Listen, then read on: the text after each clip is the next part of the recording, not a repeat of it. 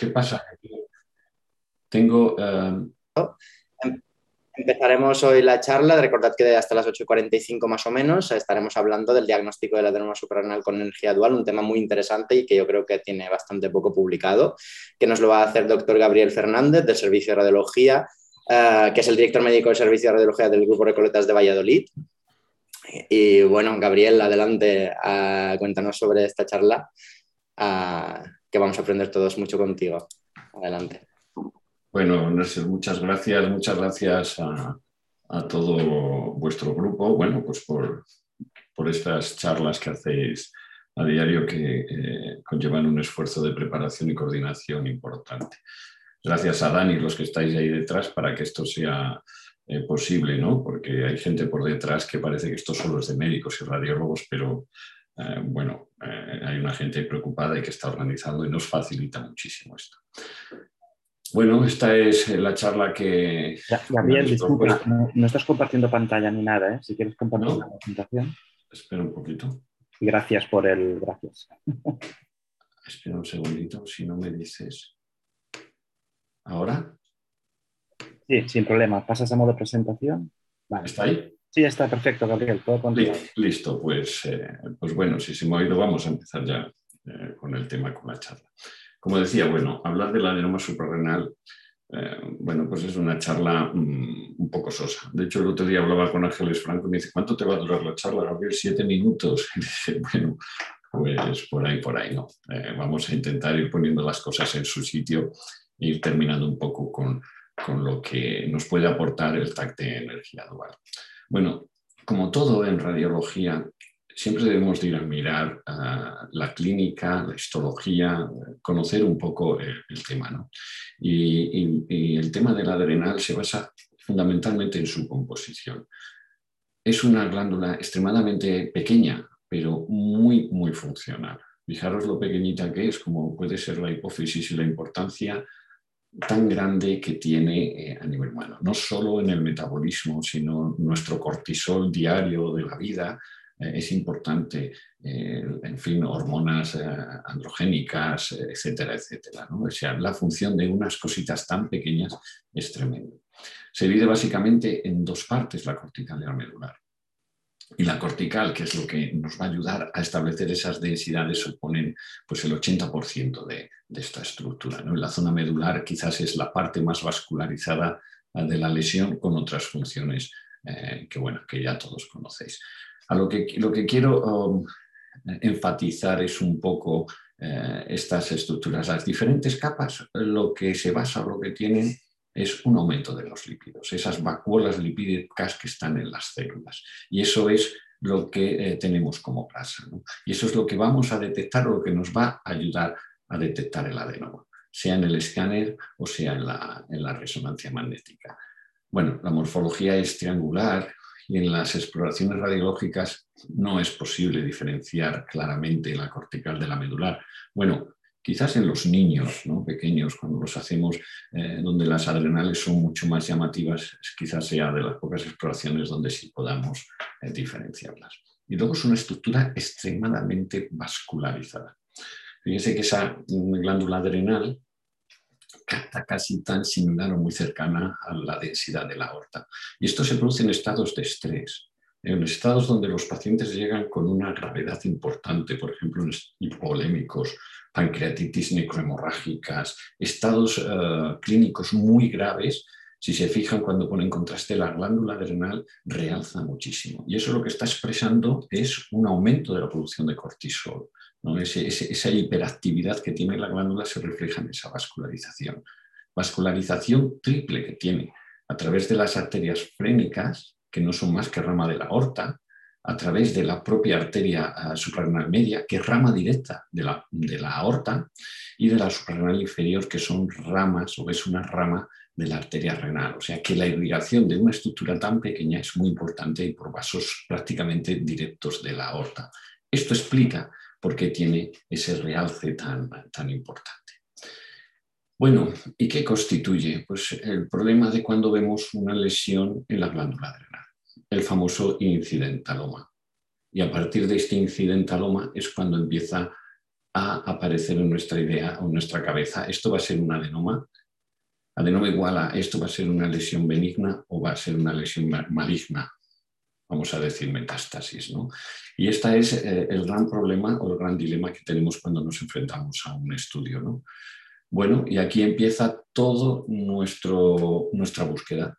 Tenemos que empezar con todo este mm, armamento que tenemos, si le pongo contraste, si no le pongo contraste, etcétera, etcétera. Y ahí empezar con una cosa tan pequeña y nódulos tan pequeños, empieza una gran búsqueda. Y cuidado, porque aquí se puede meter un segundo actor, que es el endocrino. ¿no? Y al endocrino le digas lo que digas, siempre te va a mirar con esa cara de que te dice, dime lo que quieras, que le voy a pedir un control anual hasta que a mí me dé la gana. ¿no? Y entra incluso un tercer actor que es más trasto, que es el cirujano, que solo está esperando que le digas hay que operar o no hay que operar. O sea que es una estructura pequeña, son nódulos extremadamente pequeños donde ya empieza a participar un grupo multidisciplinar que nos puede llevar a hacer estudios, estudios y estudios solamente dedicados a esto. ¿Y para qué? Cada vez que dudemos si esto puede ser un nódulo adrenal y un adenoma, y sabemos casi por la densidad, por lo bien definido y por lo pequeño que es, pues como dudes un poco, te va a caer un control y otro control y otro control y otro control. Y esto es a lo que estamos yendo actualmente en, en la radiología. Y fíjese, el adenoma es benigno, es frecuentísimo en las autopsias, incluso en los estudios radiológicos convencionales y tiene una patología significativa en un porcentaje muy pequeño. Quizás lo que más tenemos que tener en cuenta en la cabeza es el tamaño, sobre todo cuando supera 4 centímetros, donde la posibilidad de malignidad puede aumentar. Y aún así yo, y esto es una cuestión personal, tengo mis dudas. Tú puedes tener tamaños de 4 centímetros, pero tienes que ver si permanecen estables en el tiempo. Pero aún así, el tamaño, si las condiciones clínicas del paciente son buenas, sería una indicación de cirugía y cuestiones que tenemos que tener en cuenta estas tres, si hay antecedente neoplasia, si tiene estudios previos y si hay síntomas hiperfuncionantes, incluso esta tercera es más papel del endocrino. Incluso con neoplasia, el que pueda ser una metástasis es bajo. Inviertan un poco el porcentaje. En vez de un 26%, llévenlo hacia un 70%. Es decir, si tuvieras un nódulo adrenal en un paciente con neoplasia, el 70% de las veces va a ser un adenoma y no va a ser una metástasis. Y si además tengo estabilidad en un año, ya indica benignidad. No habría que hacer absolutamente nada más. Y claro, ahora empieza para el radiólogo, es que acabo de hacer el estudio con contraste y he visto el nódulo. Esto será adenoma. Y aquí ya empezamos, ¿qué hago ahora? Pues lo que hay que hacer es sacar al paciente y volver a meter 15 minutos después para ver si la densidad se ha reducido, es decir, si ha habido lavado. Pero esto que conlleva, lleva muchas veces problemas eh, estratégicos. ¿no? Tengo mucho trabajo, volver a pasar, volver a meter, ¿y qué es lo que hago? Anda, que le pidan una resonancia.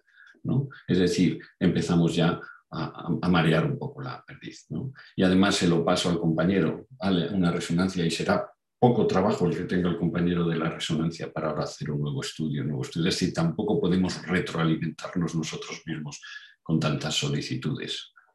Por lo tanto, ¿En qué nos basamos para hacer el diagnóstico? Nos basamos en valores de densidad y que teniendo en cuenta esa cantidad de lípidos y esa grasa que explicábamos al principio. Con una densidad menor de 10 eh, unidades Hansfield, el diagnóstico está hecho. Si la densidad es de cero, está hecha casi con el 100% de seguridad de que eso es un adenoma. Si no tiene eso, pues tendremos que, si es superior a 10, tendremos que recurrir al contraste. Y el contraste, pues tenemos que hacer los famosos estudios eh, en fase portal y tardía. Ojo, portal y tardía entre 10 y 15 minutos, ¿no? Y hacer así los lavados absolutos o el, balado, el, o el, WhatsApp del lavado relativo, ¿no? Y hay que aprenderse la fórmula.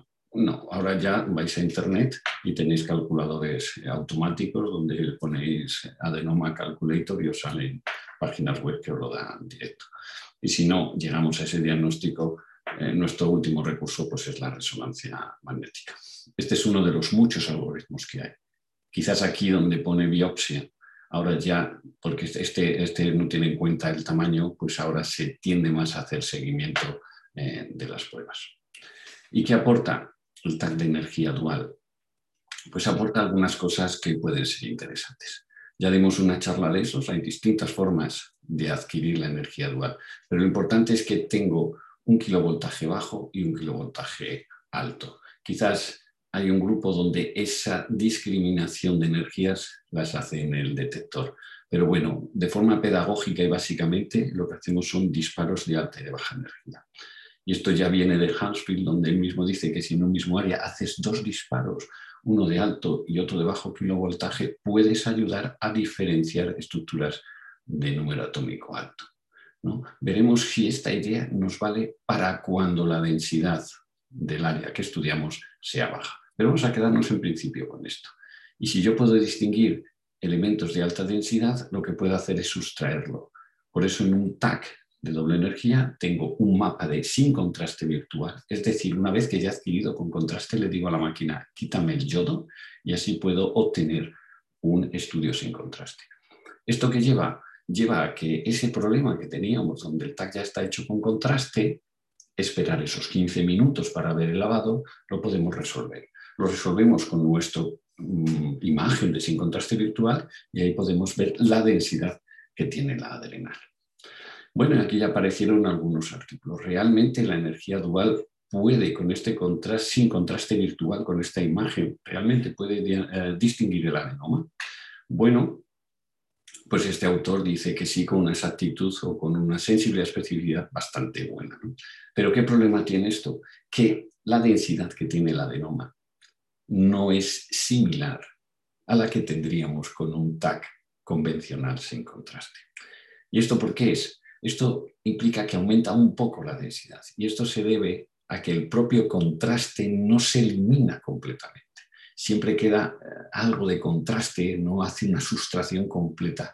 Y esa poquita cantidad de contraste que queda es la que hace que tengamos unidades Hansfield en el estudio sin contraste visual ligeramente superiores a las que tendríamos en un TAC convencional sin contraste. Y es interesante este artículo porque eh, aquí CAO llega a un punto de corte interesante. Es decir, por debajo de 22 unidades Hansfield en ese estudio sin contraste virtual obtiene una sensibilidad y especificidad francamente buena.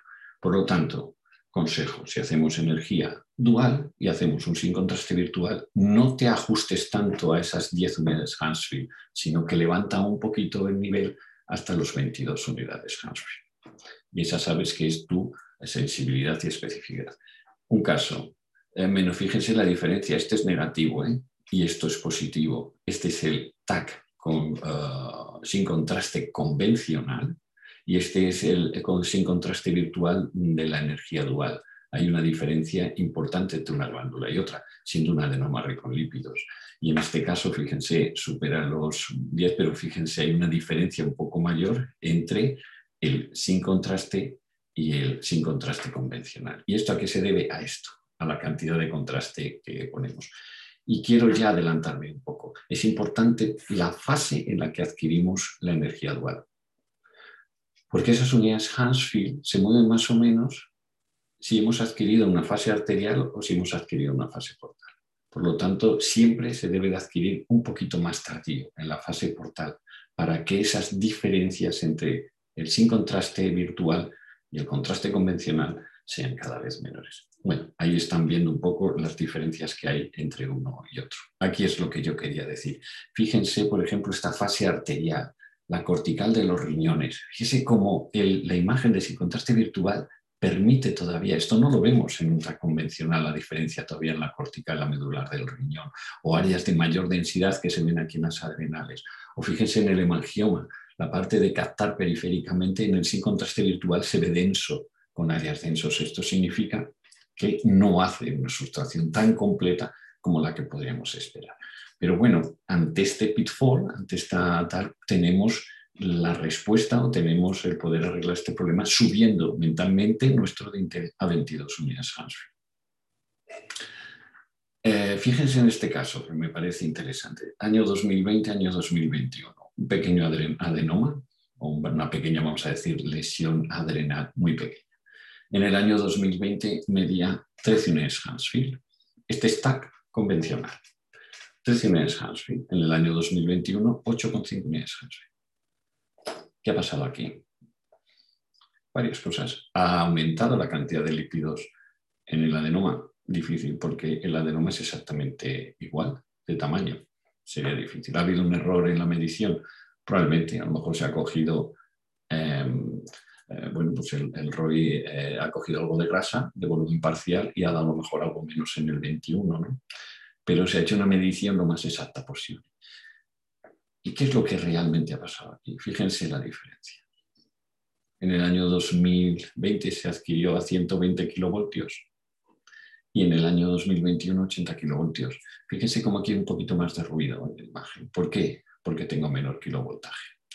¿Qué es lo que quiero expresar con esto? Que hablamos de unidades Hansfield y unos límites extremadamente estrictos, menos de 10 unidades Hansfield, pero no tenemos en cuenta con qué kilovoltaje se ha hecho el estudio. Y hay diferencias en la densidad, diferencias que te puede meter en rango ya de adenoma típico, ¿eh? si adquirimos 80 kilovoltios. Y aquí pasaríamos a que no fuera un adenoma típico, ¿sí? porque hemos adquirido 120. Quiero decir que, fíjense un poco toda la información que tenemos, como si somos extremadamente estrictos también podemos llegar a errores y tener en cuenta tecnológicamente cómo hacemos las cosas. Quedémonos con 120 y 80 kilos, uno de alto kilovoltaje y otro de un poco más, más bajo. Bueno, es verdad que tenemos esto, la lesión está estable en el tiempo, por lo tanto ya no es un índice de benignidad. Pero estas diferencias de kilovoltaje llevan a Gupta a una conclusión muy interesante. Una disminución en la densidad del adrenal entre 140 y 80 kilovoltios es altamente específico de adenoma. Voy a ver un momentito para atrás. Esta diferencia de densidad siendo menor en 80 kilovoltios, 8,5 que en 120, es un dato eh, importante para poder eh, ser, un signo importante para llegar posiblemente al diagnóstico de adenoma. ¿Y esto qué sugiere? Que la energía dual que emplea esos dos podría ayudar fácilmente a distinguir adenomas incluso que no son tan ricos en, lípidos. Veamos otro ejemplo. 120 kilos, 180 kilovoltios. Fijaros en adenomas eh, como el valor es menor siempre en 80 o en las unidades, en las imágenes de baja energía que en las de alta energía. Es decir, esto nos puede llegar a discriminar elementos o, imágenes o lesiones que tengan componente graso. Bueno, esto es lo que eh, me gusta y estas son las diferencias que encuentra, diferencias que son mucho más notables eh, en el tejido grasa maduro, en la parte de la grasa madura. Bueno, si aprovechamos estas diferencias y el TAC dual nos va a dar imágenes monoenergéticas múltiples a distintos niveles, aprovechando este efecto fotoeléctrico de Compton, fíjense que las diferencias eh, de densidad en la baja energía son mucho mayores que en la, que la alta energía, a ver si esto nos puede ayudar a discriminar.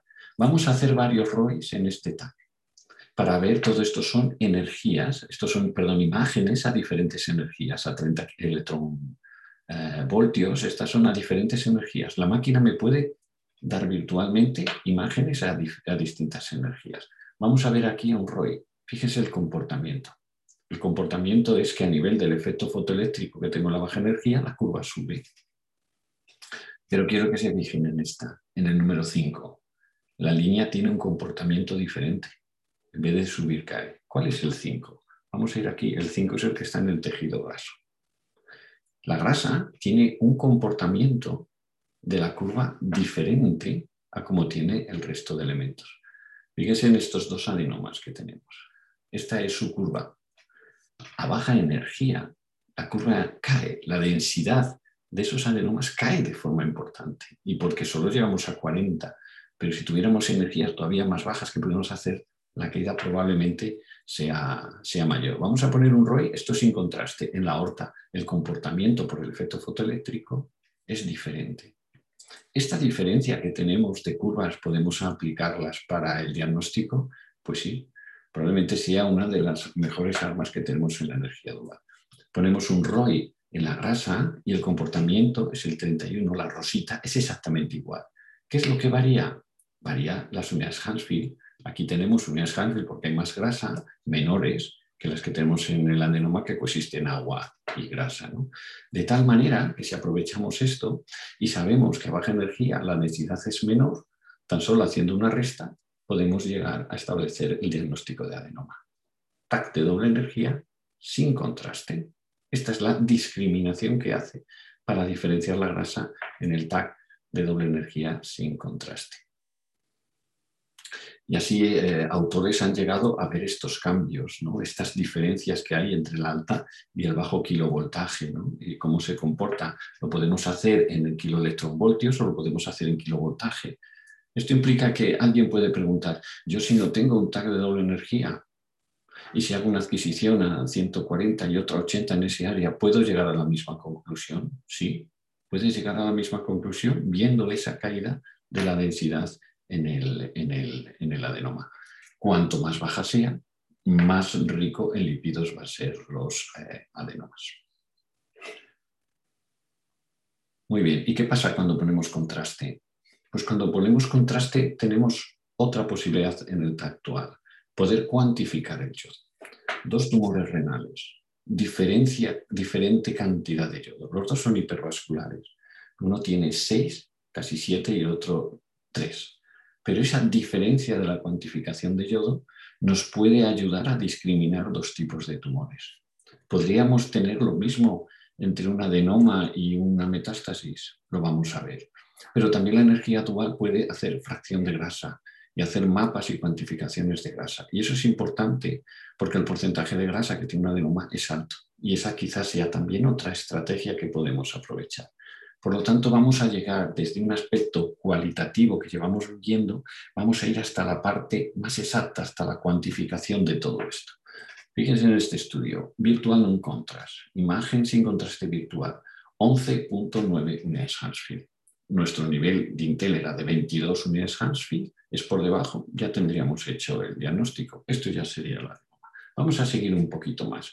Hago el mapa de yodo, es decir, dame toda la cantidad de yodo que tenga esa, eh, eh, esa lesión. Y tiene 1,2 miligramos de yodo. Eso es lo que ha captado, lo que ha captado de contraste. Pero hazme también, dime también la cantidad de fracción de grasa, el porcentaje de grasa que tiene. Y tiene un porcentaje de grasa curioso, bastante alto, 26%. ¿no? Por lo tanto, todos estos criterios hacen pensar que sea un adenoma. Lo pasas a la resonancia, ves el fuera de fase y efectivamente es un adenoma eh, probablemente rico en, lípidos. Vamos a ver otro caso. Virtual non-contrast, 47 unidades por encima de 22. Cuidado aquí, esto ya no tiene criterios de adenoma, pero dame el mapa de yodo. El mapa de yodo es de 2,5, tiene una mayor captación o una mayor cantidad de yodo que veíamos en el caso anterior. Y la fracción de grasa es muy baja. Fíjese cómo solo en una adquisición con contraste puedo obtener un mapa sin contraste, un mapa de yodo y un mapa de fracción de grasa. He llegado a discriminar tisularmente estos tres tejidos. Este caso que no cumplía los criterios de adenoma era, fue una metástasis de carcinoma de células claras. ¿no? Y estas son, bueno, esas cuantificaciones. ¿Qué problema tenemos aquí? ¿Cuál es el punto de corte o cuál es el dintel a partir del cual la cantidad de yodo que tengo o la fracción de grasa es suficiente para hacer el diagnóstico? Bueno, pues ahora gente que escuche esto, residentes y demás, aquí tienen todo un arsenal para hacer estudios, incluso multicéntrico. ¿no? Esto sería interesante a nivel multicéntrico poder llegar, incluso con diferentes máquinas, poder llegar a qué eh, dinteles o puntos de corte tenemos para hacer o discriminar el diagnóstico. ¿no? Por lo tanto, la energía dual nos ayuda a discriminar eh, el diagnóstico de adenoma pues sí, incluso sin contraste, eh, sin contraste o aprovechando el contraste virtual, sin contraste de 10 unidades Hansfield y sobre todo tener en cuenta esta idea, que cuando lleguemos o tengamos estudios de 80 kilovoltios o de bajo kilovoltaje, si cae la densidad, prácticamente ese ya es un criterio de adenoma. Ojo, este estudio, aunque sea energía dual, es sin contraste, sin contraste intravenoso. Por lo tanto, si no tengo energía dual y hago esas dos eh, adquisiciones, ¿puedo tener el mismo resultado? Sí. Repito, estudio sin contraste. Cuando la energía dual y ya tengo el estudio por contraste, ¿puede ayudar al diagnóstico? Sí. Porque nos puede dar una imagen sin contraste virtual. Ojo, hacerla en fase portal no se haga o se adquiera en fase arterial. Tener en cuenta que esa cantidad de yodo eh, muy alta que tiene no hace una sustracción del 100% completa, que nos permite cuantificar de yodo. Por encima de 1,7 o 2 miligramos de yodo posiblemente ya no estamos ante un adenoma. Cuantificación de grasa. Cuando esa cantidad o porcentaje de grasa que tenemos supera los 15, 16%, la posibilidad de adenoma es ya muy alta. ¿Y qué más tenemos? Pues poco más. Ah, y si viene el endocrino y le digas todo esto que has hecho y él te siga diciendo que le da igual y que sigue controlando y te amenaza además así con una espada muy grande, pues solo queda esto.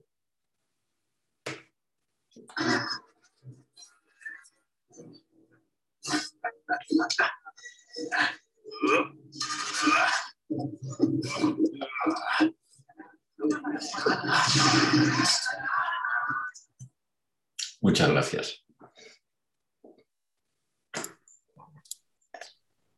Muchísimas gracias a ti. Eh, una escena muy, muy utilizada en todo tipo de comentarios, sin duda. Eh, bueno, muchísimas gracias, Gabriel, por, por, esta presentación lo malo es que no tienes el feedback de, los espectadores cuando haces este tipo de cosas en una, sesión online, pero bueno, me imagino que todos habrán tenido la misma reacción que yo.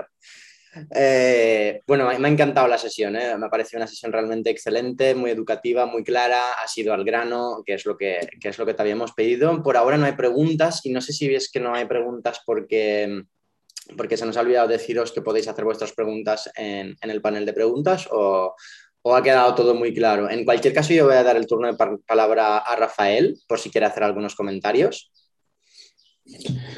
Sí, hola. Bueno, eh, muchas gracias, Gabriel, por la presentación. Ha sido muy clara y concisa. Evidentemente no hay mucho más que decir, pero, pero lo has dicho todo, ¿no? Y, un poco destacar que clínicamente lo más importante del incidentaloma es aquel que aparece en el primer estudio oncológico, ¿no? Tú estás ante en un estudio de estadiaje de cualquier tipo de tumor y te aparece en la glándula suprarrenal una lesión. Y ahí es donde hay que mojarse y decir si es un adenoma o, es una metástasis. Evidentemente, si todo lo podemos hacer en un único paso, en una única exploración y no haríamos la perdiz pidiendo una resonancia o, y antes que la resonancia pidiendo el, el lavado con un TAC dedicado a las suprarrenales, pues mucho mejor y parece que que tal como presentas, la doble energía nos puede ayudar ni mucho. ¿no? Antes comentábamos, antes de empezar la sesión, em, si, hacía, si hacíais una adquisición directamente en doble energía en todos los pacientes, porque las implicaciones que tiene y, como ya comentabas, ¿no? seleccionáis aquellos pacientes que que directamente se adquieren con doble energía y estos siempre son los, los pacientes oncológicos. Por lo tanto, entiendo que es en estos pacientes en los que te puede plantear la duda que tiene una relevancia clínica donde más utilidad va a tener la, eh, el, doble energía, poder hacer los, el estudio virtual sin contraste y luego eh, si ha habido adquisición pues sin contraste el estudio monoenergético, pues nos va a ayudar y nos va a facilitar mucho podernos mojar con mayor confianza en que se trata de un adenoma. Y bueno, poco más, los incidentalomas en, fuera del paciente oncológico, en el que el riesgo de una metástasis es mucho más baja, pues siempre está ahí la prueba funcional, ¿no? Y has comentado que la biopsia, pues como último recurso y siempre que pueda tener una implicación clínica y es básicamente diferenciarlo de una metástasis y yo creo que lo has cubierto todo perfectamente. Yo creo que ha quedado además clarísimo y, aquellos que no tengan doble energía seguro que estarían, estarán deseando tenerla porque cuantas más herramientas tengamos, pues mucho mejor. O sea que poco más que añadir. Bueno, has hecho, has hecho un resumen, Rafael, perfecto ¿no? de, un poco la, idea. ¿No? El que no tenga energía dual, por eso he metido un poco esa cuña está bien siempre salir de la rutina, de lo que uno hace. Y, si llegas a un TAC, tú te presentas, tú tienes un energía dual, pero tienes al otro que no lo tiene, ¿no? y ya tienes al paciente allí. ¿no? Soltarle esa pequeña adquisición con, con 80 kilovoltios y solo poner un Roiber lo que, lo que mide, eh, quiero decirte, te da al menos un plus de seguridad. Y luego nos enfrentamos a lesiones que son muy pequeñas y lo que es muy pequeño pocas veces es malo. Pero fíjate la cantidad de vueltas que le damos. Y volvemos, si quieres, otra vez a lo que hablamos un poco, no sé si era off, no nosotros. ¿no? Tenemos poco trabajo para que encima nos estén dando más. Y encima no también nos lleguemos a retroalimentarnos nosotros también con más estudios.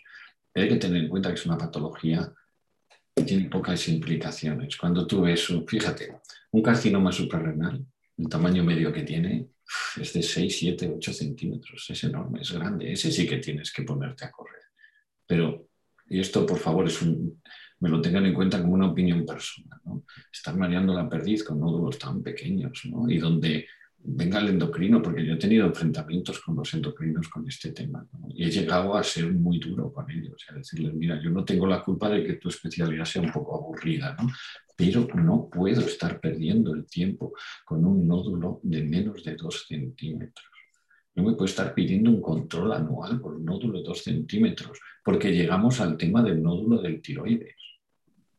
¿eh? Este, el tema del, del nódulo tiroides es exactamente igual encontrar un cáncer tiroideo tienes que hacer mil ecografías tiroideas.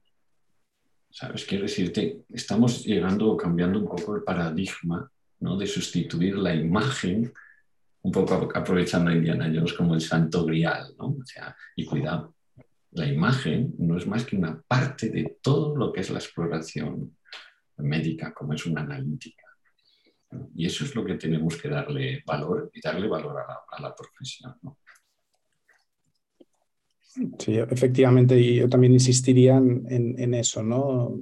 Ya desde las guías clínicas ya lo dicen, hay pocas en las que si tienes el diagnóstico de certeza de adenoma, porque hay características específicas en el TAC, no es necesario controlarlo, como mucho, un, control a los 12 meses, certificar que esa lesión no crece y que no hay que hacer nada más, sino, sobre todo, no hemos de ser nosotros los que planteemos dudas y solicitemos un control. Pero aún así, cuidado con las guías. Yo siempre insisto con las guías. Las guías son americanas, en la mayoría de ellas. Y los americanos tienen una forma de hacer la medicina diferente a como la tenemos nosotros. Un control para un americano, ¿qué significa? Pues un control fácil de hacer y él cobra por ese control. Sin embargo, la sanidad pública en España, por cada control que haces, tú no cobras. Tú tienes tu mismo sueldo. Y esa es una diferencia importante. Por eso nos someten en las urgencias a la cantidad de estudios que tienes que hacer, que es inasumible. ¿Sabes? Si cada vez que un especialista mandara un estudio y tuviera que pagar por ese estudio, no mandaría a los que mandan. De hecho, ya sabéis ese dicho, ¿no? ¿Cuál es el mayor, el mayor peligro de un radiólogo? Es el bolígrafo del especialista o del médico de atención primaria. Pues eso es lo que hay que hacer. Cuidado con las guías porque la forma de hacer americana es diferente a la forma de hacer europea y muy diferente a la forma de hacer las cosas en España. Nuestra medicina es buena, pero ese ser bueno es algo diferente al resto. Perfecto. Si queréis un momento, tenemos una pregunta. La, hago rápidamente. Es de Laia Valls, una radióloga que se dedica a la radiología del abdomen en el Hospital Trueta, en nuestro hospital. Te felicita por tu presentación. Expresa su admiración por la serenidad con la que transmites tanto conocimiento. Y se plantea si se podría ser útil en los mapas virtuales a partir de tags con contraste un ratio con el brazo, por ejemplo, para relativizar la sustracción del yodo. Sí, claro. Eh, con, el bazo o con, cualquier otra estructura. Si os fijáis en una de las diapositivas que presenté, eh, eh, incluso en el, sin contraste virtual, la densidad aumenta prácticamente en todas las estructuras por esa cantidad de, de yodo. Poner un ratio, pues estupendo, sería una forma también más de, de cuantificar. ¿no? El ratio de, la cantidad de grasa y de todo esto siempre se hace pues, entre el que no tiene densidad con el que tiene densidad, etc. El índice, por ejemplo, en los adenomas de la, eh, de la cuantificación de los adenomas suprarrenales en la resonancia, pues tiene un índice, ¿no? El, en fase menos fuera de fase, partido fase, y ahí ya te da un porcentaje. Sí, eso todo es un mundo por explorar mm, que tiene una utilidad sobre todo eh, pues al residente que quiera publicar y poder llegar a eso. Los estudios están ahí, pueden hacerse de forma retrospectiva y sería, y sería interesante. Eh, luego tenemos otro comentario de Carlos Alessandre que nos dice de gran utilidad para los radiólogos en activo la charla. Si era el futuro la ED, tendrá que ser también ya el presente y te da las, gracias. Por ahora no tenemos más preguntas. Voy a dar el turno de palabra a Gemma Laguillo. Adelante, Gemma.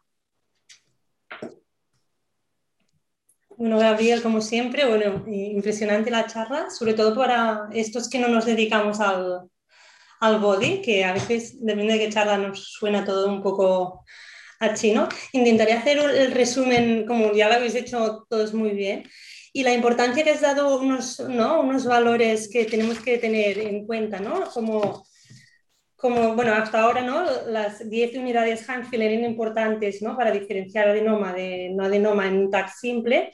Ahora tenemos que cambiar el chip, ¿no? Y con el tag dual a subir un poco la densidad. También, bueno, un poco la importancia, ¿no? De, de, de la densidad del adenoma en función del kilovoltaje, ¿no? Que esto también puede ser útil, ¿no? aunque no tengamos tag dual, ¿no? para tenerlo en cuenta. Y bueno, toda la información que nos puede dar el tag dual con contraste ¿no? en relación a fracción de grasa, la, la, densidad, los mapas de yodo. ¿no? Todo esto es, bueno, creo que es una información muy útil para poder hacer el diagnóstico y para poder intentar cortar un poco ¿no? la vorágine este de, de controles y controles y controles que aún así tampoco sé si, si, si se podrá controlar, pero bueno, es, es, el objetivo. Bueno, como siempre, pues muchas gracias, Gabriel. Uh, bueno, a la audiencia decir que el lunes uh, continuamos con las sesiones y habrá una sesión de Ángel Morales que nos va a hablar de la apendicitis aguda, reflexiones, preguntas y respuestas. ¿Vale? Pues os espero el, el lunes con la charla de apendicitis. Muchas gracias, Gabriel, Mercedes y, y Rafa Salvador, para bueno, para estar hoy, esta mañana y, hablar del, del adenoma. ¿Vale? Nos vemos la semana que viene. Muchas gracias. Muchas gracias a vosotros. Adiós. Adiós. Buenos días. Hasta luego. Hasta luego.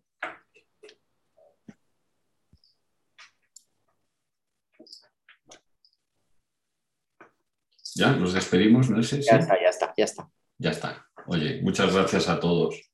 Eh, Dani, gracias por estar ahí y a todos. Nos vemos pronto, ¿vale?